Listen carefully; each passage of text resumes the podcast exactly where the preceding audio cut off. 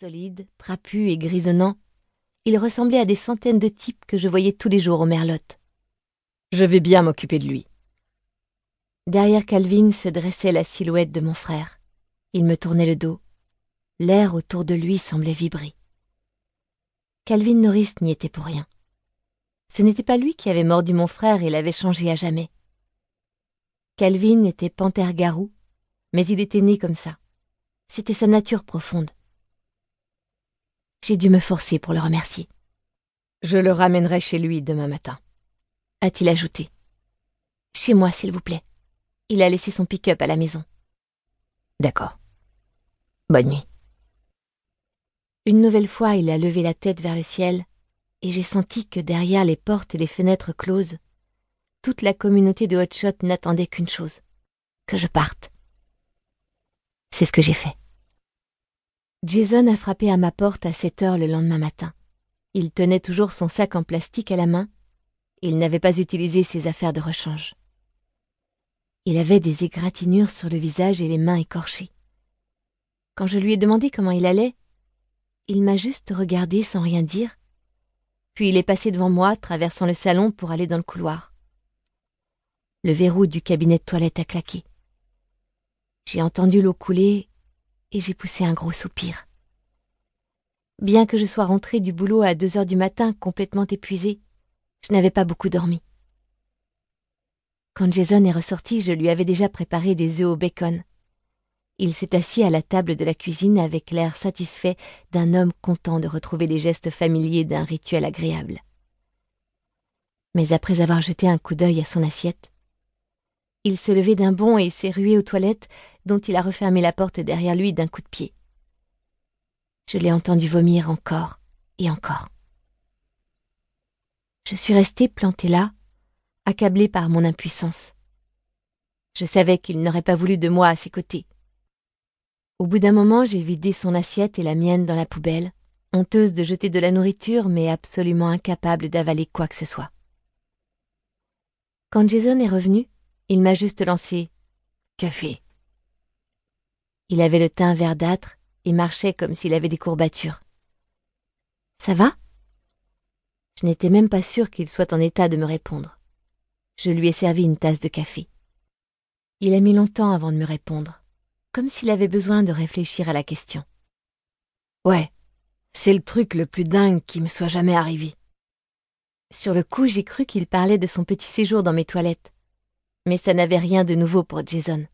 Il avait beaucoup bu dans sa prime jeunesse jusqu'à ce qu'il finisse par comprendre qu'il n'y avait vraiment rien de glorieux, ni de franchement sexy, à rester penché au-dessus d'une cuvette de toilette à rendre tripes et boyaux. De te transformer? Il a hoché la tête, sa tasse serrée entre les mains, respirant la vapeur s'élevant du breuvage noir. Nos regards se sont croisés. Ses yeux avaient repris leur aspect habituel. C'était dément. Évidemment, vu que j'ai été mordu, que je ne suis pas né comme ça, je ne me change pas en vrai panthère comme eux. Il y avait une note de jalousie dans sa voix. Mais quand même, ce que je deviens, c'est dingue. Tu sens la magie agir à l'intérieur, t'as vu se modifier, tes os se déplacer dans ton corps, se courber, s'adapter. Et puis tout à coup, tu te retrouves au ras du sol et tu bouges différemment, tu, marches différemment. Quant à courir, bon sang, ah, ça pour courir, tu cours. Et pour ce qui est de chasser, oh, tu chasses comme... Il s'est interrompu. Ça tombait bien, je préférais ne pas savoir la suite, justement. Ce n'est pas si terrible que ça, alors Je serrais les mains comme une pénitente en prière. Jason était toute ma famille hormis une cousine qui était tombée dans la drogue depuis des années. Pas si terrible, non, a répondu Jason en s'efforçant de sourire. C'est même génial lorsque tu es vraiment un animal. Tout devient si simple. C'est quand tu reprends forme humaine que ça se corse. Bien. Mon frère n'était pas devenu suicidaire. Il n'était même pas déprimé. Je ne m'étais pas aperçu que je retenais mon souffle avant de recommencer à respirer. Jason allait réussir à vivre avec les nouvelles cartes qu'on lui avait données. Il allait tirer son épingle du jeu comme toujours. Je me suis sentie balayée par un soulagement prodigieux. C'était comme si on venait de m'enlever un truc coincé entre mes dents ou un caillou pointu dans ma chaussure. Pendant des jours entiers, des semaines même, je m'étais inquiétée. Et maintenant, toute cette anxiété s'envolait d'un coup. Cela ne signifiait pas pour autant que tout irait comme sur des roulettes pour Jason. Dans ma façon de voir les choses, du moins. S'il épousait une femme humaine standard, leurs enfants seraient normaux.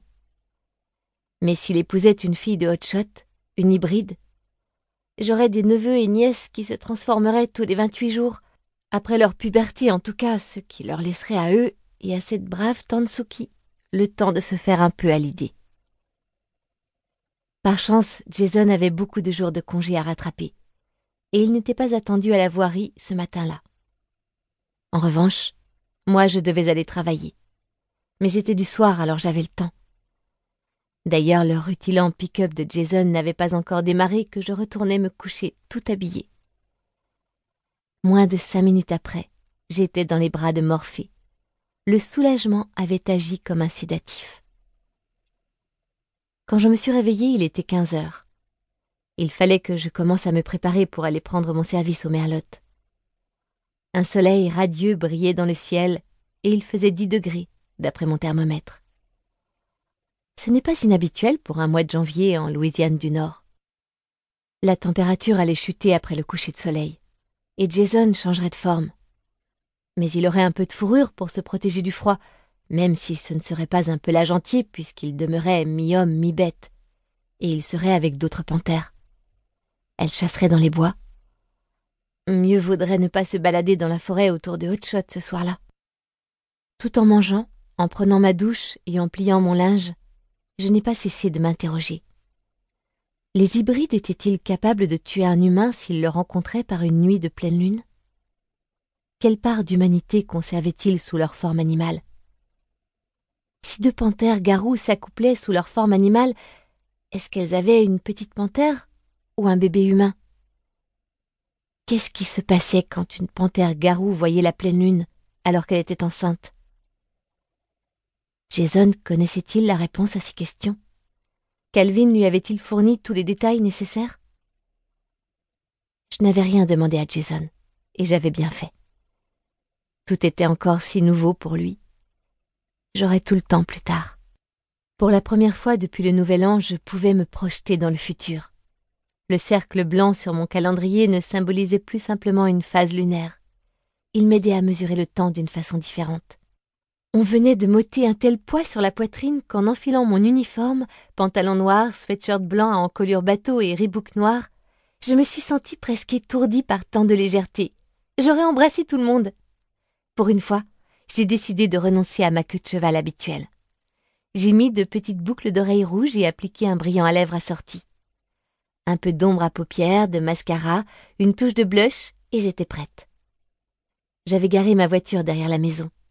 Avant de fermer la porte derrière moi, j'ai prudemment inspecté la véranda pour être sûr qu'aucun vampire ne m'attendait tapis dans un coin. Je m'étais déjà fait surprendre, et ce n'était pas le genre d'expérience que j'avais envie de renouveler.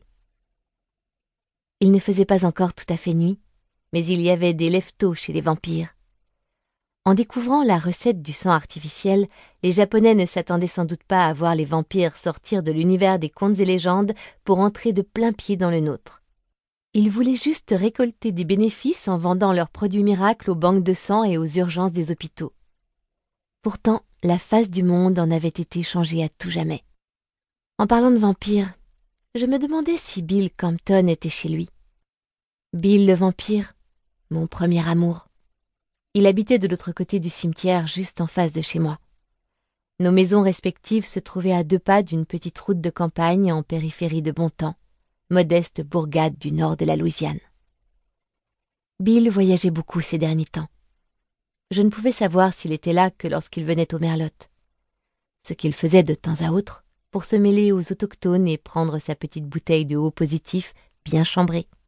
Il préférait le Troublode, la marque la plus chère. Il m'avait dit un jour que cela parvenait presque totalement à satisfaire son besoin de sang frais et à juguler ses envies de s'en procurer à la source. Pour avoir déjà vu Bill en pleine crise de manque, Je remerciai le ciel que le troublode